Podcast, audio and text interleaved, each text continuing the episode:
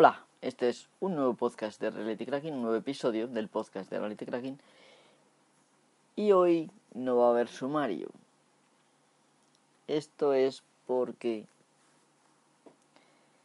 eh, estoy haciendo este podcast por partes y por lo tanto no sé al final lo que va a ocurrir, pero os prometo que no va a haber relatos de Apeliano ni eh, profecías de Nostradamus. Al menos no en este episodio. Quizá en otro futuro probablemente habrá, puesto que lo encuentro divertido. Así que vamos a empezar con la intro y voy a hablaros enseguida de lo que vamos a hablar. Hasta ahora.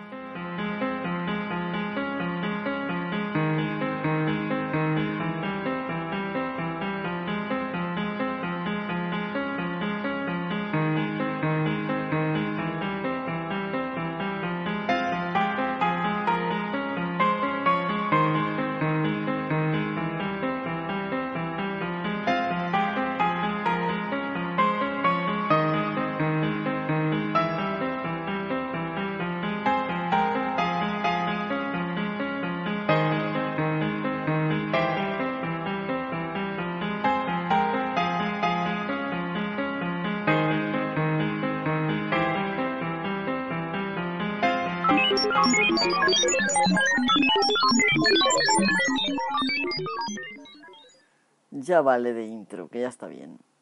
Bueno, vamos a empezar por una breve historia.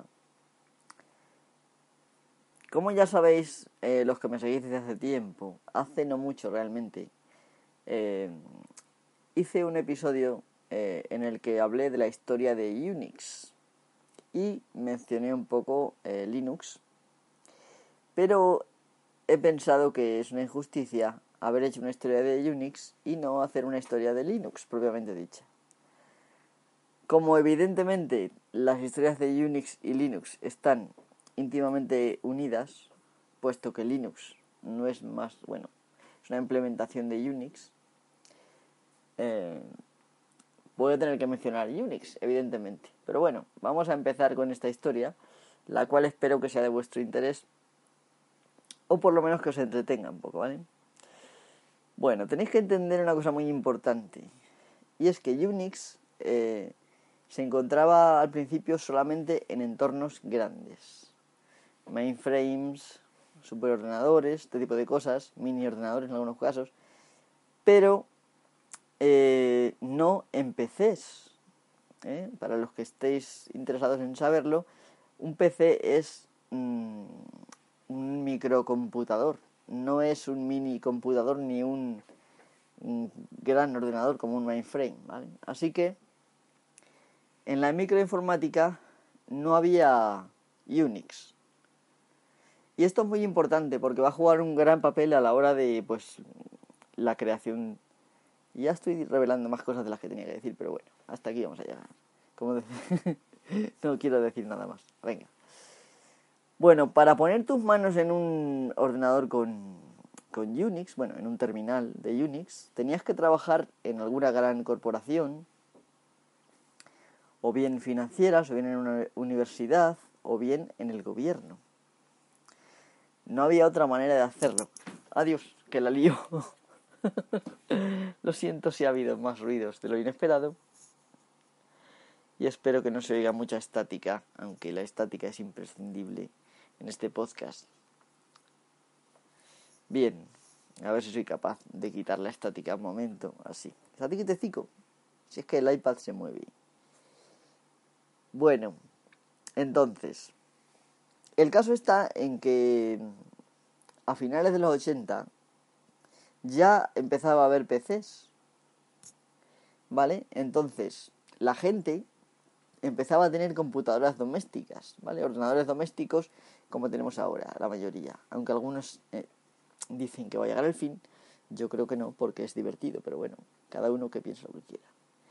Entonces la gente empezaba a querer tener Unix en el PC. Pero Unix mm, tenía dos problemas. Primero, no estaba en el PC, no estaba desarrollado para el PC. Y segundo, ninguna de las, mm, digamos, distribuciones o versiones distintas de Unix em, era, era, verdaderamente libre. Por lo tanto, eh, no se podía tener, digamos, ¿no? en casa. Linus Torvalds, eh, voy a hacer aquí un inciso, no sé por qué Stallman y otros se empeñan en decir Linus Torvalds, cuando verdaderamente es Linus Torvalds.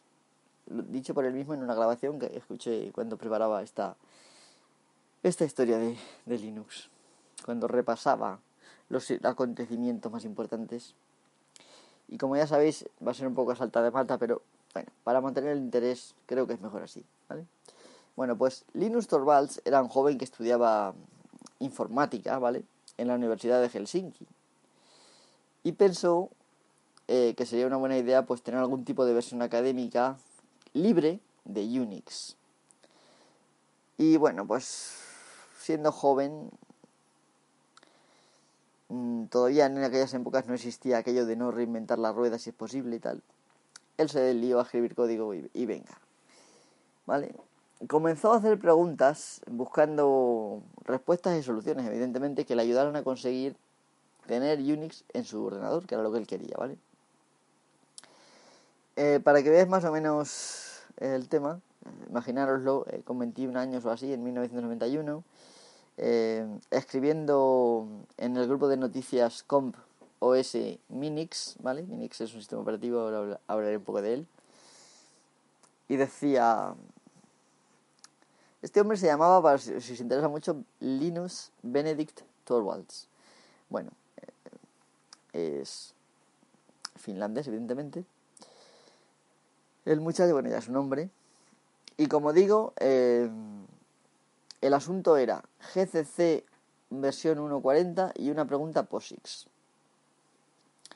realmente no sé si esto está acordado o qué, pero en todo el post no habla en nada de, de, de GCC, pero bueno, venga. Dice, hola internautas, debido a un proyecto en el que estoy trabajando en Minix, estoy interesado en la definición del estándar POSIX. ¿Podría alguien por favor indicarme la dirección de las reglas POSIX más recientes. ¿Sería preferible un formato legible para la máquina? Por ejemplo, sitios FTP estarían bien. Esta es la pregunta que hacía. He hablado multitud de veces de POSIX. POSIX es un estándar eh, de llamadas al sistema. Las llamadas al sistema, toda la gente se piensa que esto es una cosa muy complicada. en realidad es bastante sencillo. Las llamadas al sistema simplemente son eh, subrutinas o funciones del sistema que tú desde un programa puedes llamar, ¿vale? Entonces, Unix eh, y Linux utilizan el estándar POSIX, de tal manera que un programa en teoría podría funcionar en cualquier sistema Unix, ¿vale? Puesto que los programas utilizan las, mismas API, entre comillas, por así decirlo, ¿vale? Aunque no es exactamente lo mismo, eh, pero bueno, POSIX es un estándar que dice, pues tal llamada al sistema tiene que hacer esto, tal llamada al sistema tiene que hacer esto, ¿vale? Si alguien sabe un poco de ensamblador en 16 bits, pues las interrupciones, por ejemplo IN20 o IN21, bueno, IN21 es, era muy importante en MS2, por ejemplo. IN20 era para terminar, por ejemplo, sirve para terminar el programa. Y básicamente estas rutinas estaban cargadas en en una posición, sus direcciones, digamos, las direcciones en memoria, estaban cargadas en una de las, en una, digamos, en, en el principio de la memoria, una, una zona que se llama vector de interrupciones y ahí se llama. Bueno, en el mundo de 32 y 64 bits ya pues mm, prácticamente ha cambiado la cosa, vamos, cambia la cosa bastante. Pero bueno, para que os hagáis una idea, eh, por ahí, por ahí va la cosa, ¿vale? Realmente ya, eh, por ejemplo, en, en los sistemas de 32 y, y 64 bits, eh, se pueden llamar directamente las funciones por su nombre y las puedes encontrar así directamente en los, en los eh, desensamblados del programa, ¿vale? Bueno, entonces, desde el principio, el objetivo de este hombre de Linux, no confundir Linux, que era el nombre de este tío, con Linux, que es el sistema operativo, ¿vale? Era tener un sistema libre que fuera completamente compatible con, el Unix original y por eso pedía eh, los estándares POSIX, puesto que para que sea compatible las llamadas al sistema tienen que ser igual, ¿vale? Luego lo que hagan internamente no tiene por qué ser igual, pero la forma de llamarlas y tal eh, tiene que ser igual, ¿vale? Entonces, eh, bueno, como ya he dicho muchas veces, POSIX sigue siendo el estándar para Unix y como Linux es una implementación de Unix, también para, para Linux. Supuestamente debería ser también Mac. Mac es también compatible con, vamos, es POSIX, pero hacen ahí un poco de juego sucio para que las aplicaciones no sean compatibles este tipo de cosas, ¿no? Porque si esto no fuera así, pues podríamos ejecutar aplicaciones de Mac en Linux y viceversa. Bueno, en aquellos días, más o menos para que os hagáis una idea, el plug and play no se había inventado, ¿vale? Todavía. Pero había tanta gente interesada en tener un sistema Unix propio que esto era solo un pequeño obstáculo, ¿vale? Eh, bueno, em, digamos que la coyuntura de aquel momento era propicia y aparecían constantemente nuevos controladores para casi todo tipo de nuevo hardware, ¿vale? Y esto sucedía cada vez más rápido, con lo cual, pues casi tan pronto como una como un elemento de hardware salía a la venta, alguien la compraba y la, la sometía a la prueba de Linux. Eh, bueno, así es como se empezó a llamar cada vez más a menudo, ¿vale? Aunque ahora explicaré un poco más después cuando pasemos esta zona. Entonces, eh, esto que ocurría, que cada vez se liberaba más código libre, para código libre estamos hablando, no, no drivers privativos, ¿vale? Para cada vez una gama mayor, más amplia de hardware. Estos programadores no se detuvieron en sus ordenadores y prácticamente cada elemento de hardware, cada pieza de hardware mmm, que se podía encontrar era útil, ¿vale? En aquel entonces esas personas eh, eran llamadas nerds o freaks, ¿vale? Monstruos, significa nerds es como...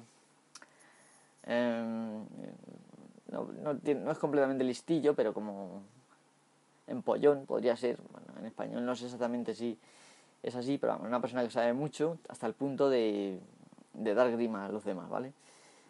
Eh, bueno, yo he sido llamado nerd en alguna ocasión, ciertamente que puede ser llamado nerd, aunque a mí me gusta más la palabra hacker, pero bueno, no importa. Entonces, freaks, hemos significado directamente monstruo, como freaky ahora, ¿vale? Entonces, pero bueno, aunque les llamaban así, no les importaba.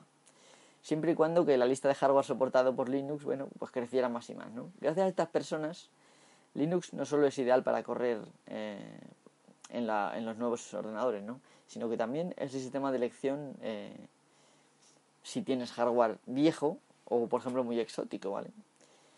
Eh, que de, de, otra forma, si no existiera Linux, pues no se podría hacer, ¿vale? Porque pues, directamente dejan de soportar eh, un, una pieza de hardware para un sistema y se acaba la historia. En Linux esto no es así por ahora. no ha sido así en, su historia, como estoy contando.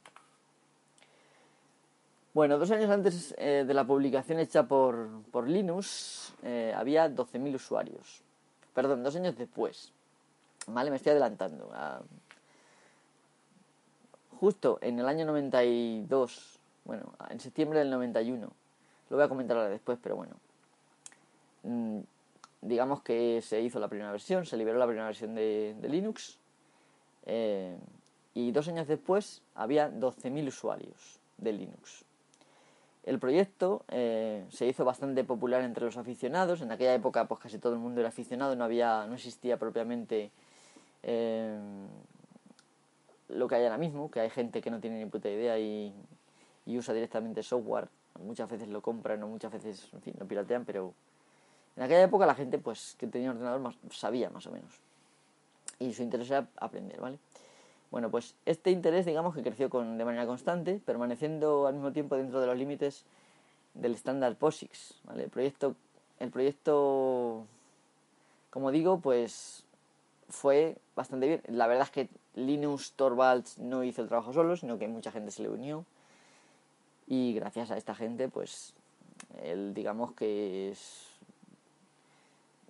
los lideraba pero él solo no hubiera podido hacerlo hombre la primera versión la hizo él pero bueno no se puede comparar la primera versión con lo que hay ahora mismo vale así que bueno es decir que el sistema creció eh, digamos que imparablemente y logró mantenerse dentro de los límites del estándar POSIX.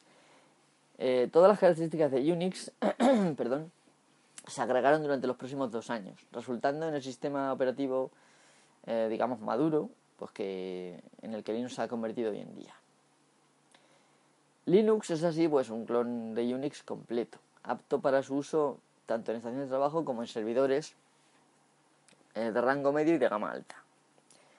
Hoy día, pues prácticamente todos los actores importantes en el mercado de hardware y de software, pues tienen su equipo de desarrolladores de Linux.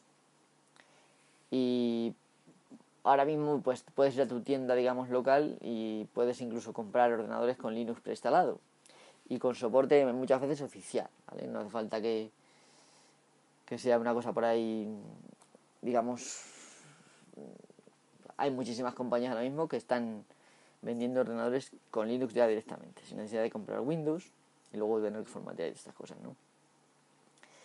Pero bueno, a mí lo que me interesaba, eh, y me imagino que a vosotros también, es cuál, es la, cuál fue la motivación de Torvalds para iniciar el proyecto Linux. Realmente, eh, escribir un sistema operativo no es moco de pavo, ¿vale? no es moco de pavo y hacerle una persona solo, así venga decidido y venga, pues bueno, como he dicho ya, en aquel momento el sistema operativo por excelencia era Unix. Y este hombre, eh, Linus eh, Torvalds, eh, no era el único en querer utilizar Linux, Unix en, en, su PC, ¿no? Y como hemos dicho, pues entonces Unix solo era para grandes ordenadores y no para la microinformática. Pero bueno, eh, digamos que el momento era propicio y si no, fue, si no hubiera sido él, hubiera sido probablemente otro, pero bueno, fue él, ¿no? Eh, solo tres años antes, eh, Andrew S. Tannenbaum, si habéis estudiado la carrera, os sonará, me imagino, había liberado su sistema Minix, cuyo objetivo era, pues, más o menos servir de ejemplo para sus para los temas de su libro, ¿vale? De texto, que se conoce como sistemas operativos, ¿vale? Operating Systems.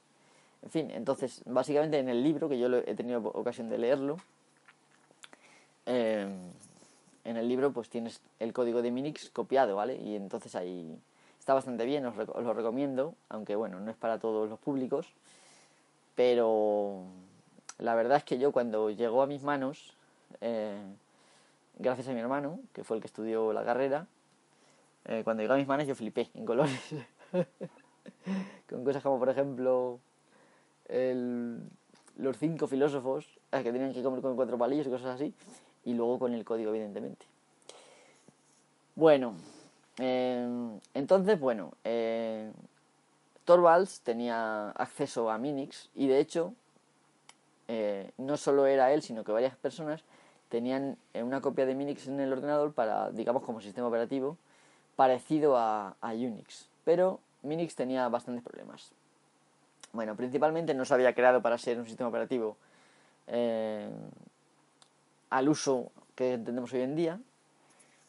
Eh, no era totalmente libre, ¿vale? Y no estaba adaptado a las nuevas características de los procesadores de 32 bits, ¿vale?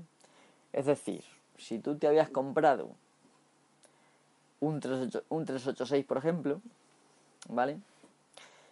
Pues resulta que venían ciertas mejoras, ciertas características como por ejemplo, pues eh, el procesamiento compartido, en fin, una serie de cosas bastante importantes, el direccionamiento de 32 bits, muchas cosas que, que trajo los 32 bits que ahora no voy a explicar porque sería largo de contar.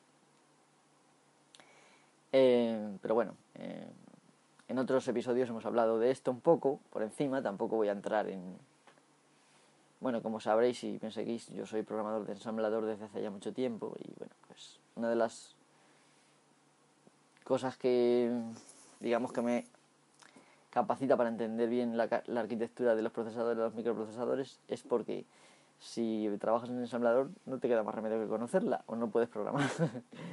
entonces, bueno, entonces, ¿Cuál fue el problema de Linux Torvalds? Pues que tenía un 386, tenía un 80-386, ¿vale? Entonces, pues para él era frustrante no poder hacer uso de, esas, de las nuevas características de su ordenador. Eh, podía hacer muchas cosas y sin embargo, pues era una pena. Entonces, eso fue lo que le empujó, digamos, a empezar.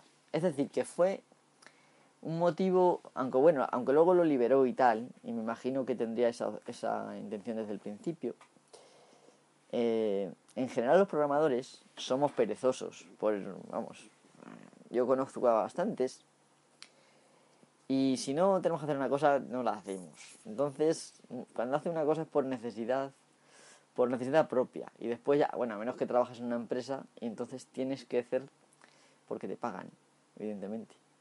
Pero si tienes que hacer algo así para ti y tal, o sea, no lo hacemos en general por decir, ah, pues vamos a hacer esto porque es que va a ser un, un logro. Voy a apoyarlas, voy a contribuir a la sociedad y todo. Generalmente lo utilizamos, lo, hacemos para nuestro propio uso y luego después sí tenemos la gentileza de, compartirlo con los demás. Pero entonces este hombre, Linus Torvalds, tenía el mismo problema. Él quería ciertas cosas que no le daba los Minix, entonces dijo, pues tendré que hacer yo algo. Y es lo que pensó, pues es un programa que no requiriera de un sistema operativo por debajo y que básicamente fuera compatible con su hardware. Bueno, eso vamos a hablar ahora después de esto. Entonces, ¿qué le empujó a, empezar el proyecto? Básicamente egoísmo, no egoísmo, sino necesidad personal y muchas ganas de hacer cosas con sus nuevos juguetes. Y ya está, ¿vale? Entonces, como he dicho, tenía en su, en su, en su 386 tenía Minix y el compilador GNU-C, ¿vale? Em, este compilador, ya lo sabéis, el que no lo sepa os lo digo ya, que lo escribió eh, Richard Matthew Stallman, ¿vale? Entonces, em, igual que, por ejemplo, ahora os voy a contar después, mm, tuvo que utilizar muchas de las herramientas de GNU porque lo que hizo él, que fue ese programa que, que estamos hablando, de que, no necesitaba eh, un sistema operativo por debajo, es lo que llamamos el kernel, el núcleo. Entonces necesitaba un sistema, operativo necesita más cosas, evidentemente. Bueno, entonces ya digo, utilizando en su máquina Minix y el compilador GNU-C, empezó a escribir. Como hemos dicho, solo tenía 21 añitos. Su proyecto era, eh, como hemos dicho ya, un programa independiente eh, y diseñado para el hardware que disponía en ese momento. Adoptó algunas ideas de Minix, pero no llegó a copiar y pegar, digamos, código de Minix.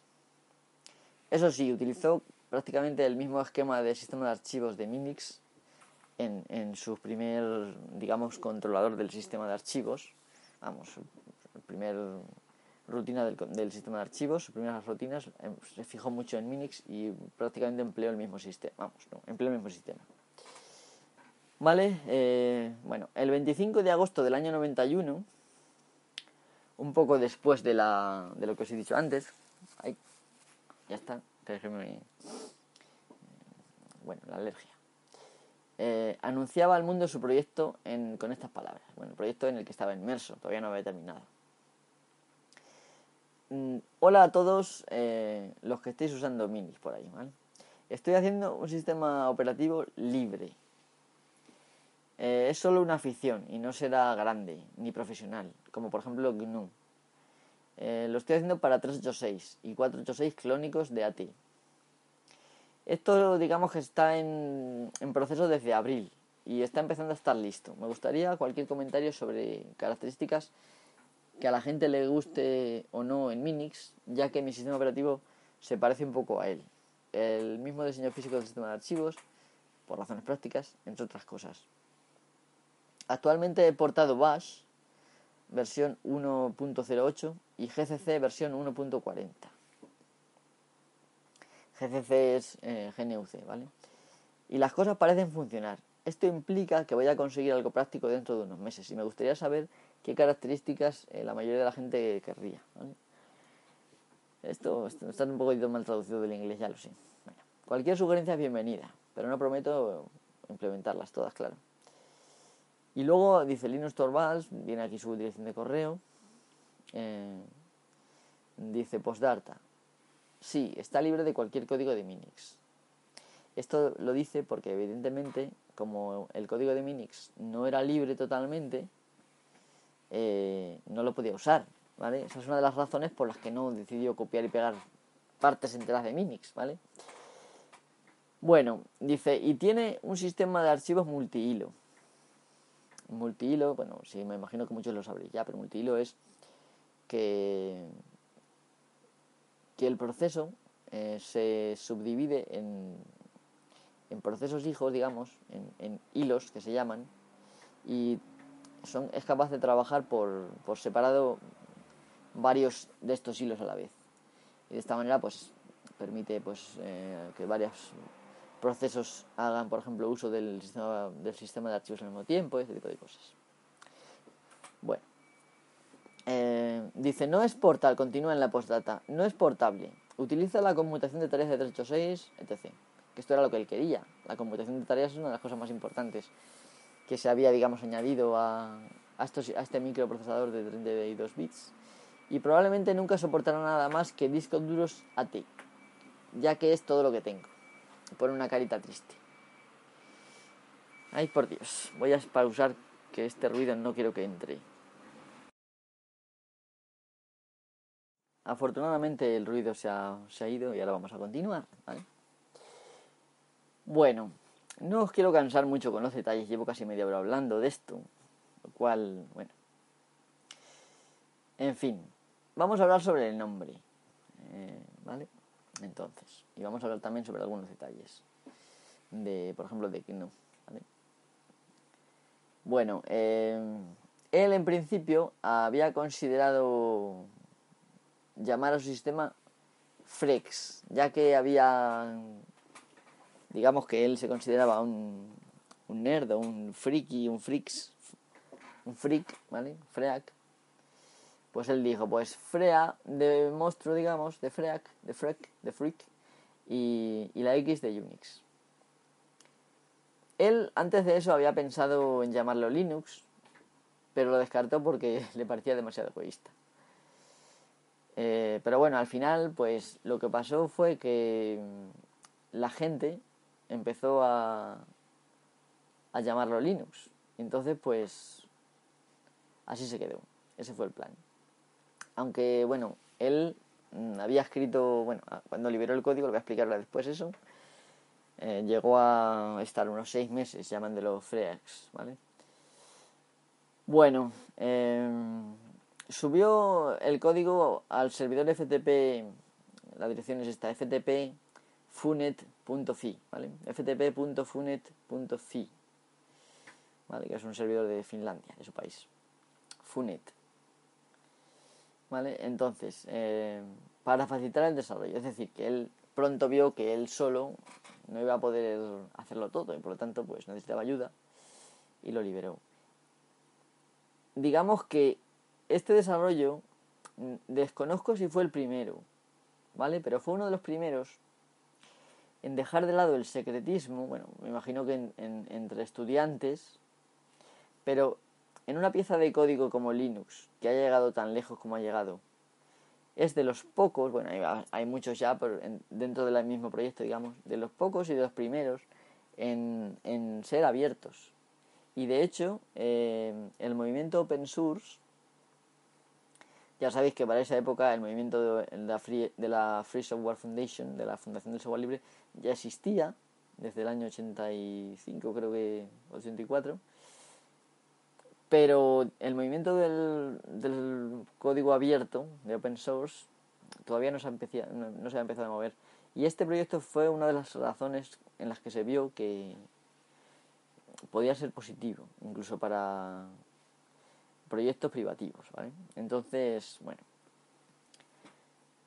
Vamos a continuar. Entonces, eh, como he dicho antes ya, eh, lo liberó a este servidor FTP en el año 1900, en septiembre de 1991. Al principio lo liberó con licencia propia, una licencia que había, vamos, que va, su nombre y ya está, ¿no? En la cual tenía restricciones sobre, sobre actividades comerciales, es decir, que el sistema se podía utilizar excepto si era con intenciones comerciales y tal, ¿no? Y en las primeras distribuciones del, del, programa, bueno, de su programa, el kernel, el núcleo, llevó esta licencia. Mientras que todo lo demás que hacía falta, eh, bueno, al principio incluso no se incorporaba, es decir, que no se ponía junto, sino que se daban instrucciones de dónde conseguirlo. Prácticamente era GNU, vamos, prácticamente no, era GNU, ¿vale?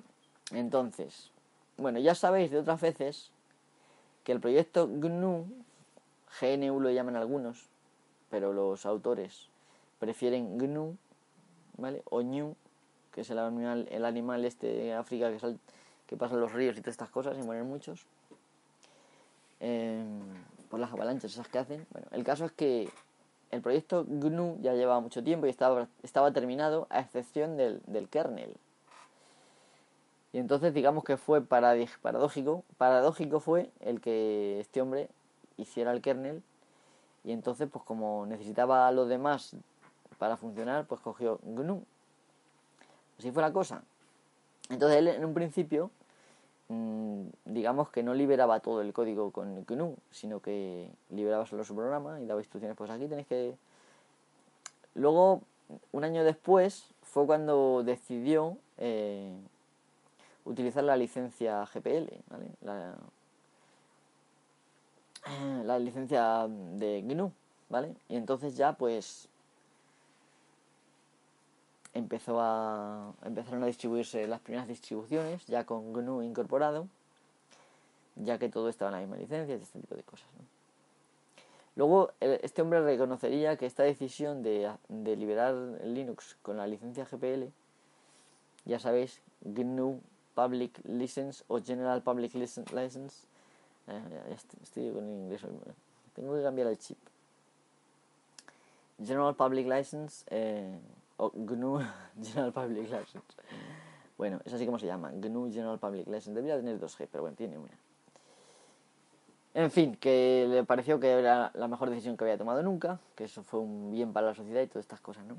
Pero ya, ya sabéis que en principio él empezó por un interés personal muy personal. Bueno, llevamos media horita y, vamos a dejar de hablar de esto. Bueno, quiero hablar de, alguna cosita más, ¿vale? He hablado muchas veces, en muchas ocasiones, de, del kernel de GNU, que todavía no está listo. Fíjate, fijaros que han pasado muchos años. Ya podía haber estado listo, ¿vale? Pero no está listo. Y entonces, por esa razón, se sigue utilizando Linux en lugar de Herd. Bueno, en español Urd, pero claro, hay una H ahí delante, hay que pronunciarla de alguna manera porque en inglés se pronuncia. Entonces, Hurd, en, inglés me imagino que será Hurd, porque hard no es, ¿vale? Es Hurd. bueno, entonces, este Hurd, el problema que tiene, ya lo he dicho muchas veces, pero bueno, os lo recuerdo, de por qué no, estuvo, no estaba listo cuando ya lo demás estaba listo y solo faltaba el kernel, fue por una decisión de hacerlo modular, ¿vale? Y utilizar comunicación entre procesos dentro del propio kernel. Esto, eh, pues agregó una gran dificultad añadida, eh, cuyo, digamos, eh, ¿cómo se dice esto? No me acuerdo la misma de la palabra. el ciclo, digamos, de, de desarrollo de, de este de este kernel, ¿vale? De este, de este programa, o conjunto de programas, módulos y tal, se alargó considerablemente gracias a esto, ¿no? A utilizar comunicación entre procesos y tal. Eh, ya sabéis, condiciones de, condiciones de carrera y múltiples efectos laterales de la comunicación, la comunicación entre procesos dentro del propio kernel. Mientras que eh, al, principio, como empezó sencillo, ¿vale? Eh, Linux, Torvalds, empezó simple, es una de las reglas de, de, la, de, la, programación, del software, empieza simple. ¿Vale? Empezó eh, simple y sencillo y entonces hizo un, una, un programa monolítico, es decir, un solo programa. ¿Vale? Y entonces eliminó pues muchísimo tiempo de su ciclo de desarrollo del, Linux. Aún así, como he dicho, necesitaba el resto del sistema operativo, ¿vale? herramientas, un, en fin, un huevo de cosas. Entonces, pues ahí estaba GNU, eh, paradójicamente, pues lo, cogió, ¿vale? Bueno, eh, voy a hablar un poco de, de la problemática, bueno, las críticas, digamos, al nombre, de por qué si Linux es solamente el kernel, el programa que desarrolló, que empezó, empezó desarrollando eh, Linux Torvalds y después se le unió un huevo de gente, eh, algunos verdaderos cracks, mucho más cracks que yo, probablemente. eh, no, probablemente no, claro, o sea, más cracks. Este, este, tipo de gente de alto nivel se le unió eh, y bueno, pues hicieron a que hicieron. ¿Por qué si solamente Linux es el kernel? ¿Por qué se terminó llamando todo el sistema operativo Linux y GNU parece ser que no se le encuentra por ninguna parte? Mucha gente ni siquiera sabe que GNU está en la ecuación. Bueno, pues la razón es bastante sencilla. Bien, no es que la...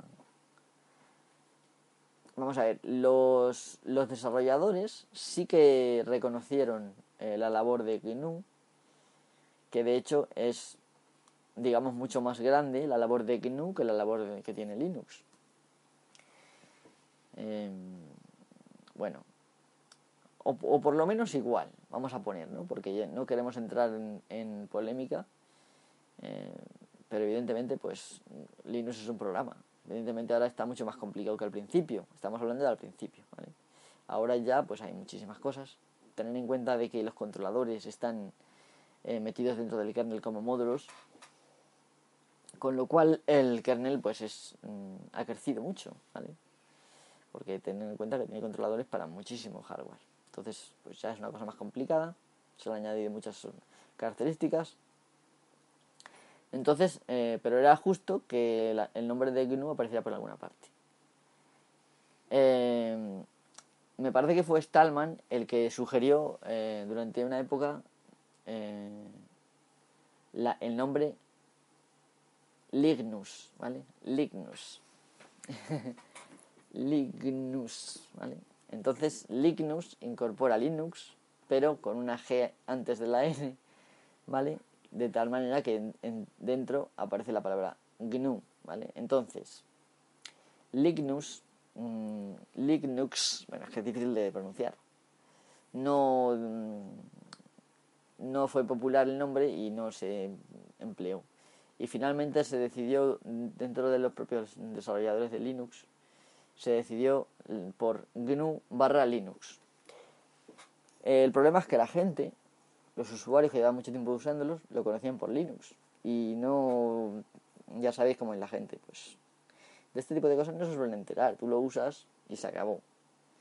Y entonces, además, para colmo de males, mm, como hay tantas distribuciones, pues una se llama mm, Red Hat, otra se llama, bueno, eh, Ubuntu, otra se llama Linux Mint, otra se llama Debian, en fin. Las, digamos que los desarrolladores de estas, distribuciones, los digamos empaquetadores, tampoco ponen GNU, Linux, eh, Ubuntu, por ejemplo, en el nombre. Con lo cual, pues el que tiene Ubuntu dice, ¿qué tienes tú? Pues yo tengo Ubuntu. Y al final no es que haya malicia. Bueno, algunos sí tienen malicia, pero son pocos. Los que conocen y aún así callan. Yo llevo ya mucho tiempo eh, luchando porque se reconozca el valor de lo que hizo GNU y lo que sigue haciendo. Pero bueno, eh, reconozco también el problema. Ya conté en una ocasión, en un podcast no hace mucho, que yo intenté incorporar uno de mis proyectos que estaba muerto de risa en, en, el, en el Sabana de GNU, ¿vale? Es una especie de soporte de proyectos que te dan página web y, en fin, permiten colaboración con otra gente, ese tipo de cosas. Eh, básicamente algo parecido a lo que Git es hoy, aunque bueno, Git ha llegado a otro punto, mucho más, no sé,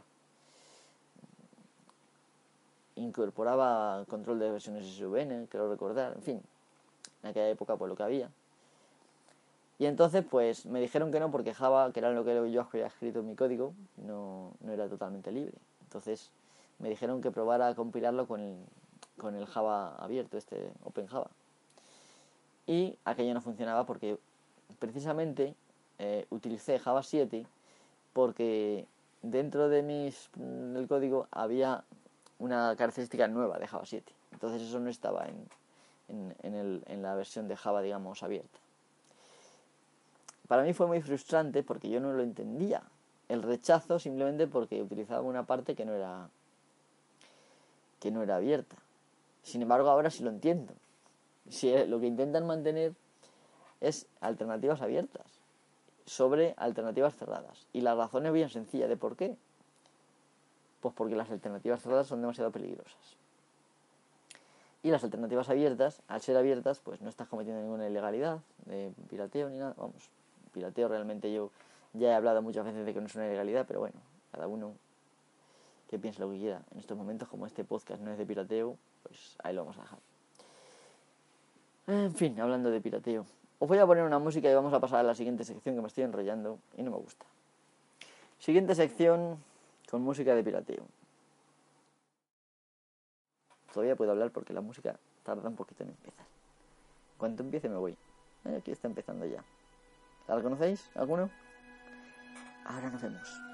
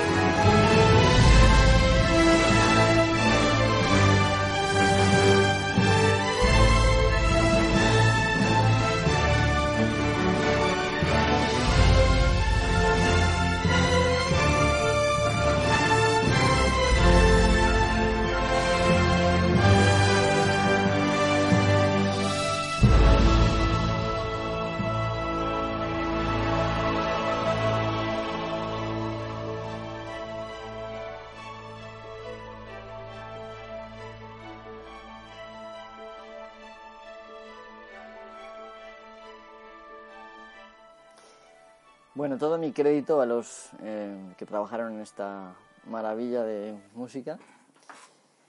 Eh, y bueno, y parcialmente el crédito a los que decidieron que había que hacerla.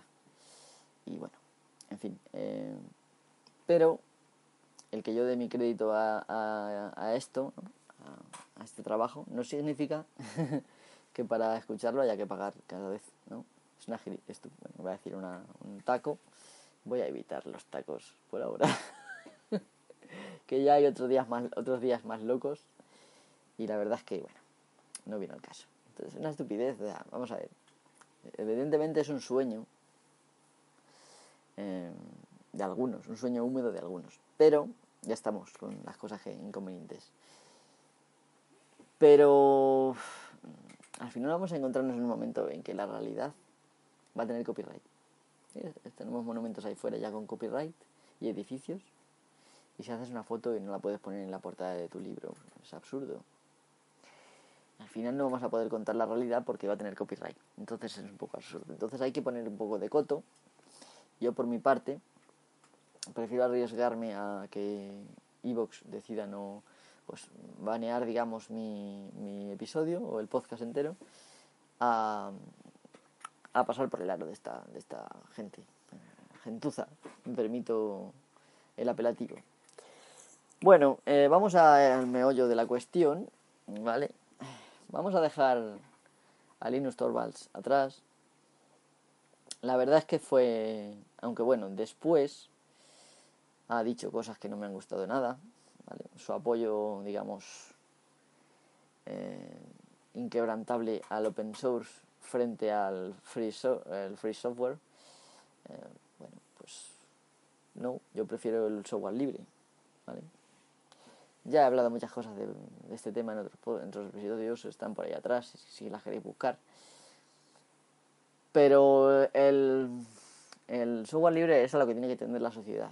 Una sociedad en la que la gente se ayude, se apoya, en lo que lo que hace uno es, es útil para todos los demás, no solamente para sus jefes eh, aunque también, evidentemente, una sociedad en la cual la gente se gana la vida honradamente, sin recurrir a cosas como cosas realmente malas como el software privativo, al cual muchas veces tienden los proyectos de, código abierto.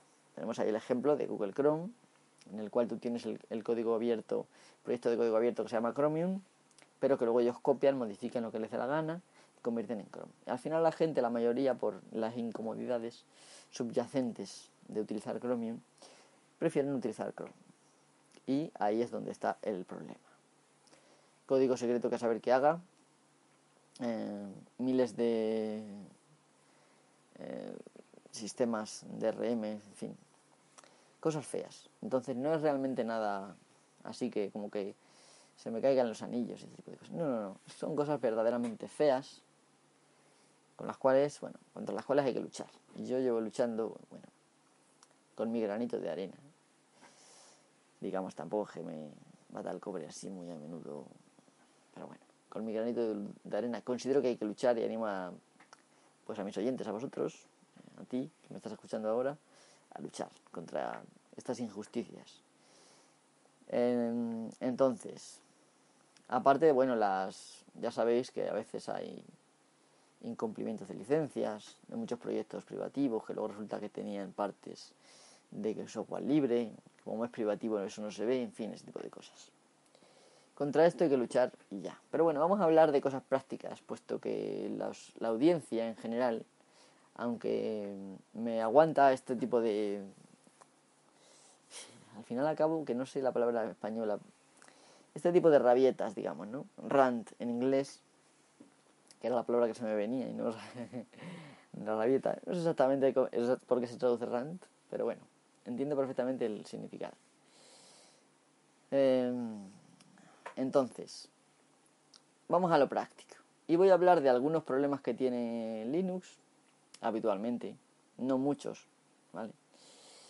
Em, ni yo sé ahora mismo cuántos voy a contar, ¿vale? Así que vamos a lo práctico. uno de los problemas que surgen muy a menudo Problemas en Linux, ¿vale? En Linux, GNU Linux. Que surge muy a menudo a la gente que tiene arranque dual es que de repente pues se ve que Windows no funciona, tiene Windows por ejemplo y Linux y me da igual la versión de Windows, y Windows no funciona.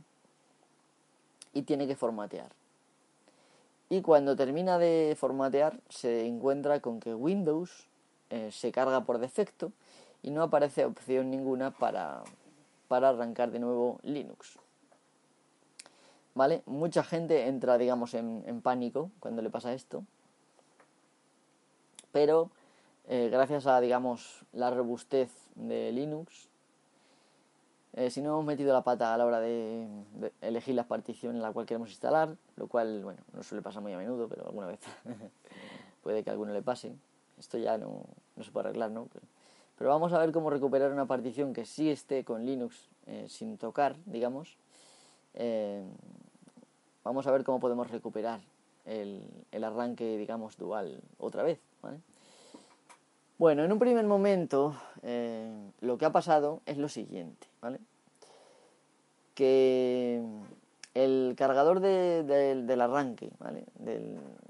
En inglés se llama bootloader, el, el sector de arranque que lo teníamos con Linux, el cual reconocía Windows y tal, ¿no? Eh, lo ha sobrescrito Windows. Y por lo tanto, no nos deja ya desde ahí entrar en Linux, ¿vale? Entonces, ¿qué es lo que hay que hacer? Pues simplemente volver a poner el gestor de arranque, digamos, group, que se llama, en, el disco duro principal. Entonces, para esto lo que vamos a necesitar es vuestro CD de, de Linux, desde el que lo instalasteis, que probablemente será, eh, tendrá la tecnología libcd, ¿vale? Eh, o libdvd esta tecnología permite arrancar eh, Linux desde, desde el CD, es decir, el software del CD, pero eh, con los comandos, digamos, de, desde ese sistema operativo, digamos, paralelo, vais a poder tocar los discos duros vuestros.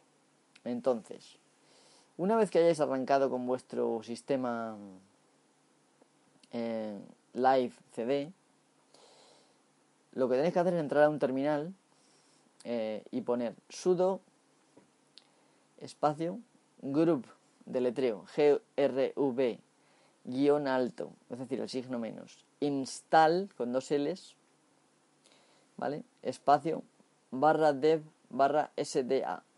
A ver, en general va a ser este, el disco de Windows, pero si vosotros tenéis Windows en, otro, en, el, en el disco secundario, bueno, en general si pasa, si tenéis esto no va a haber problema, porque Windows bueno, puede haber problemas. si Windows está en el disco secundario, tenéis que hacer exactamente lo mismo, ¿vale? Pero suponiendo que tengáis discos SATA. Si son ID, sería HDA, pero bueno, últimamente ya pocos tienen discos ID. ¿Vale? Entonces, ponéis esto, sudo, espacio, group, guion alto, install, espacio, barra dev, barra SDA. Y esto lo que hará será que se instale, eh, se sobrescriba el sector de arranque, eh, el master boot record, ¿vale? Y al sobrescribirse el master boot record, el sector de arranque, eh, de nuevo tendréis group en el sector de arranque y ya está, no tenéis que hacer nada más. Vale, entonces, Normalmente una vez que tenéis instalado Group, eh, el proceso detectará todo y permitirá perfectamente que funcione. Ay, ay, ay, ay, es que esto es un lío. Bueno, se me ha vuelto a caer esto, se le he dado yo al cable básicamente. Bueno, tenemos otra vez todo de nuevo en, en funcionamiento. Vamos a ver. Em, ¿Qué pasa si no funciona? ¿Vale? Pues si no funciona, tendremos que hacerlo manualmente. Pero bueno, no es tan, no es tan difícil hacerlo, ¿vale? Simplemente tenemos que poner sudo group, ¿vale? Eh, en, el, en el terminal y entraremos al shell de group y en ese momento tendremos que ejecutar el siguiente comando, ¿vale? Es decir, tenéis que poner sudo group ¿vale? Ejecutamos el group y ahí ponemos find, es decir, encontrar en inglés, F-I-N-D, espacio, barra boot, bueno, lo deletreo, barra B-O-O-T, barra GRV, group, barra stage 1, ¿vale? S-T-A-G-E 1, lo deletreo entero, F-I-N-D, espacio, barra B-O-O-T, barra, la barra del 7, ¿vale? La, la normal. Mm, eh, hemos dicho mm, barra B O T barra GRV barra STA GE1. Uno tal como el número, ¿vale? Y entonces esto lo que hará será buscar qué disco, qué partición tiene tiene el, el group, ¿vale? Entonces, pues simplemente, si por ejemplo dice, eh, entre paréntesis, HD 0 1, pues tienes que poner los siguientes comandos. Root, es decir, R-O-O-T, espacio, abres paréntesis y lo que te haya puesto, ¿vale? Ahí. HD 0,1, cierras paréntesis. Y luego setup, lo deletreo S-E-T-U-P, setup, espacio, abres paréntesis, HD 0. Y luego quit, Q-U-I-T,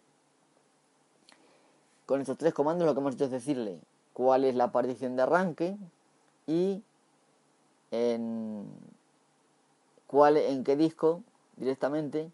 En, HD 0,1 significa la primera partición eh, del disco 0. ¿Vale?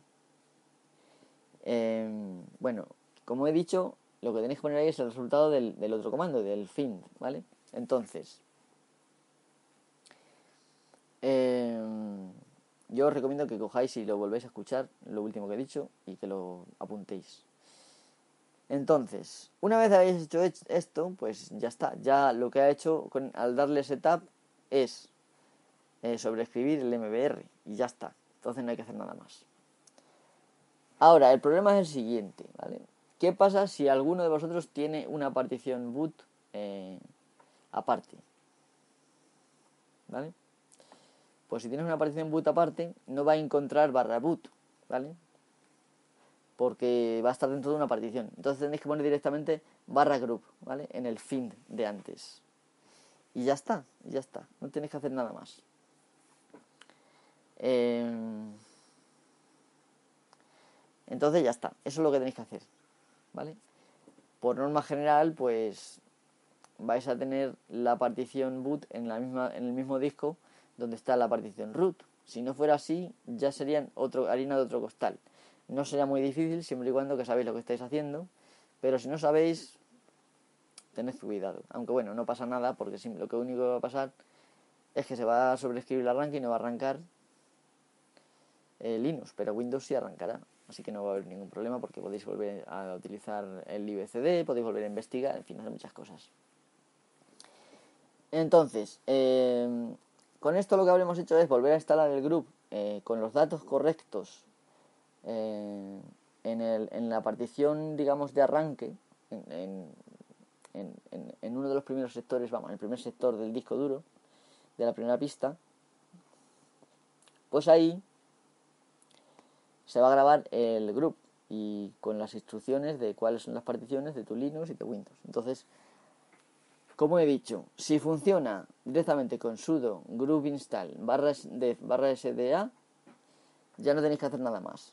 Si eso eh, no encuentra Linux, entonces tenéis que hacer el find y lo de otro. ¿Vale? ¿He, quedado, ¿He quedado suficientemente claro? Espero que sí. Si no me escribís, ya sabéis, eh, a, pues a donde siempre, ¿no? En Twitter me podéis encontrar como arroba mist, m-h-y-s-d, y en el correo electrónico del, este es rcracking, reality cracking como el podcast, pero quitando reality poniendo la R, ¿vale? arroba gmail.com. Y está estupendamente esto. Ya llegamos a la hora, ¿vale? Lo cual debería yo de dejar de cascar, pero os voy a decir el, un último problema de, de, Linux y vamos a ver cómo lo podemos arreglar, ¿vale? Bueno, eh, el siguiente problema tiene que ver con los gráficos principalmente, pero no necesariamente, ¿vale? No necesariamente. Puede ser que no tenga que ver con los gráficos, sino con otra cosa. Entonces, Vale, normalmente cuando arrancamos una de estas distribuciones modernas, uno de los problemas que vamos a encontrar es que tiene una especie de gráfico muy bonito que sale y que está ahí hasta que el sistema arranca.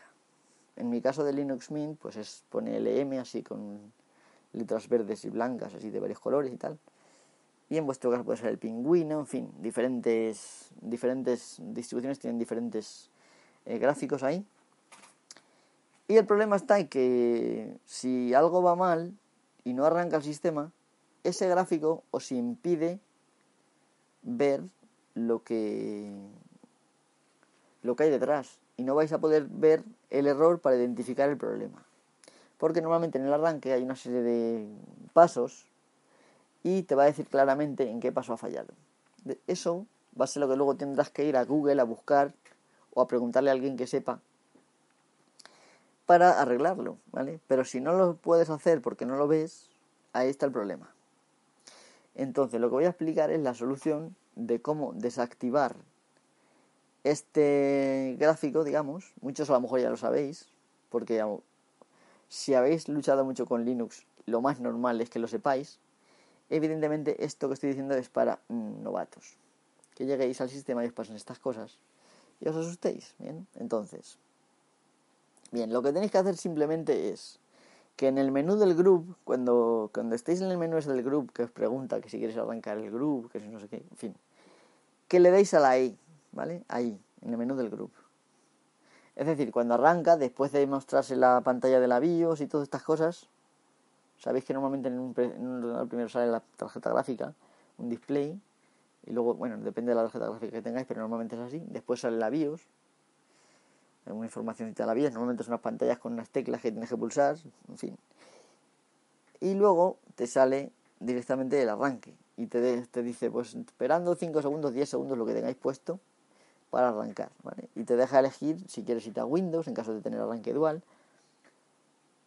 Mm, y tal, ¿no? Entonces, ¿cómo hacéis para poder quitar eso? Pues entráis, le dais a la E. En el, menú ese, en lugar de darle a Enter o esperar a que pase, le dais a la E. ¿vale? Y en ese momento os aparece un editor de la línea de, arranque, digamos, de, del kernel. Entonces, al final añadís las palabras quiet splash, ¿vale? Lo voy a deletrear. Dejáis un espacio al final de lo último que ponga y añadéis Q U-I-E-T, quiet, espacio, S-P-L-A-S-H, splash. Entonces, con eso, eh, vais a ver que ahí hay unas teclas. Me parece que se escape, le dais a escape y salís. Y entonces va a arrancar sin ese logo y vais a ver lo que va a pasar. Y llevamos una hora y tres minutos. Por lo tanto, lo vamos a dejar aquí. Este podcast básicamente ha ido de la historia de Linux. Espero que haya sido de vuestro interés. Muchas gracias por, por escucharlo. Y si os interesa esto, esto del tema de la solución de problemas, pues, por ejemplo, la solución de problemas de hardware a veces es interesante saberlo. En fin, podemos continuar en otro episodio, que no pasa nada. ¿Vale? Me lo podéis decir. ¿vale? También podéis comentar en iVoox o podéis hacer una reseña en iTunes, eh, que de vez en cuando entro y las miro y, tal. Bueno, antes de despedirme, me gustaría saludar a alguien, pero es que no sé ni cómo se llama porque no me acuerdo. ¿vale? Bueno, eh, en el pueblo de donde vivo hay unos alfareros que son, bueno, los únicos alfareros que hay, ¿vale? Prácticamente uno de los pocos alfareros tradicionales que quedan eh, en media España, por no decir casi toda, pero bueno. Y son, pues eso, muy buenos y tal, ¿no? Total, que uno de estos alfareros me. Bueno, no me increpó, pero básicamente lo voy a decir así por, digamos, por quedar más poético. Me increpó el pasado sábado y me dijo que tenía un sobrino que vivía en Talavera de la Reina, el cual era muy fan de este, de este podcast. Entonces, pues nada. No me acuerdo si dijo que te llamabas Samuel. Si no te llamas Samuel, perdóname. Así que nada, eh, me alegro mucho de que te guste el podcast y te saludo desde aquí, un abrazo. Eh, si por ahí algún día vienes a, el pueblo este, donde sabes que vivo, eh, pues me puedes pasar a saludar si quieres. Y hablamos por ahí de lo que sea, y si no, pues pasa nada. Sigues escuchando este, este podcast, que de momento va a seguir. Así que nada, pues he dicho un saludo para ti especialmente y bueno, un saludo también a, vosotros, a los demás y nada, nos vemos en el siguiente episodio. Eh, pero no me voy a despedir sin poner algo de música, que esta vez no va a ser pirata, aunque no me importaría tampoco. Venga, hasta la próxima chicos.